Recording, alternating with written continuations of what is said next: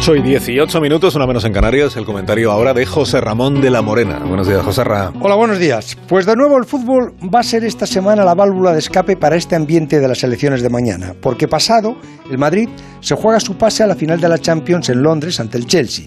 Y ese ambiente de olor a pólvora que han dejado las dos Españas extremistas en las calles de Madrid, el fútbol lo va a lavar este lunes soleado que se está desperezando. Y lo va a lavar entre la liga más disputada de los últimos 25 años y esa Champions en la que el Madrid aspira pasado mañana a meterse en la final. Pero se ha metido también en la escena del último acto el Sevilla, que juega esta noche contra el Atleti de Bilbao y el Sevilla, si gana esta noche, se pone a un punto del Madrid y del Barça y a tres del Atleti que juega en el Camp Nou el sábado a las 4 y cuarto, mientras que el Madrid jugará el domingo ante el Sevilla en Valdebebas a las 9.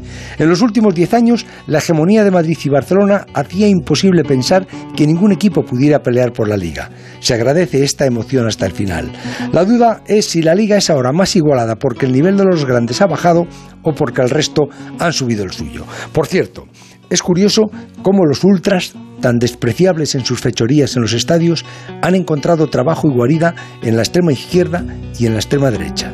Se significaron algunos ultrasur con los postulados de Bosch y y algunos radicales bucaneros de Vallecas que cortaron los cables de los focos de un rayo Real Madrid y pegaron fuego a un coche de la policía municipal, ahora da escolta a Pablo Iglesias en la nómina de Podemos. Las dos Españas que nos siguen helando el corazón. 8 y 20 minutos, 7 y 20 en Canarias. Esto es Onda Cero.